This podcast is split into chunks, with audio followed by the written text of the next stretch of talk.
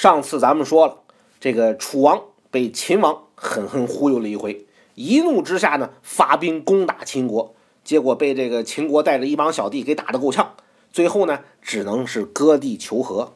完事儿呢，得了便宜的秦王又给楚王去了封信，大体意思就是呢，这个秦国跟楚国呀，本来就是友好邻邦啊，因为一些误会才闹得这么不愉快，现在不愉快都过去了。秦国呢，还是很想和楚国好好相处的，干脆你我二人，咱们在武关见个面，当面结成友好同盟。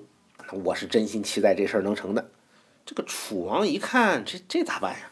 你去吧，你就怕这个秦王再忽悠我；不去吧，你再惹恼了他，他又跑来打我怎么办呀？他手下的人呢，有的人说能去，有的人说是这个不能去。这楚王犹豫了半天，他还是决定去了。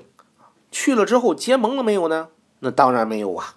这秦王压根儿就是在骗他，他自己就没去武关，派了个人假扮他去的。没想到楚王真的自个儿跑来送人头了，那就甭客气了，直接就把楚王给掳到咸阳去了。然后呢，派人跟楚国说：“你们国王可在我这儿啊，想让他回去拿乌郡和黔中郡来换，不然我们就撕票。”这楚国大臣们很震惊啊，老大居然就这么被人绑架了，那楚国不就成了秦国的自动取款机了吗？一张嘴就要俩郡，那谁知道他以后还要什么呀？他有没有办法呢？有，楚国呢可以再换一个国王，那换谁既合理又合法呢？那自然是太子！只要太子登基为王，这秦国手里头的那个楚王就没什么太大的价值了。可是还有个问题。那就是楚国的太子啊，现在不在楚国，在哪儿呢？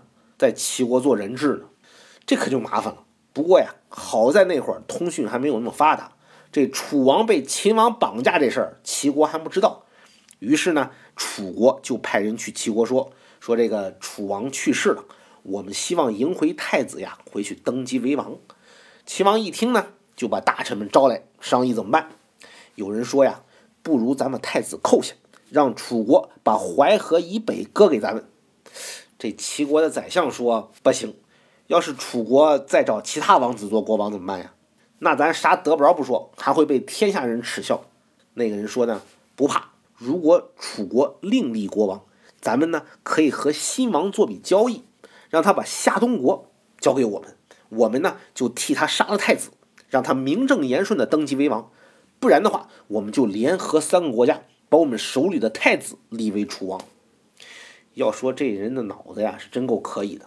但是呢，《资治通鉴》里面没有留下这个人的名字。我去看了看这个《史记》啊，也没写。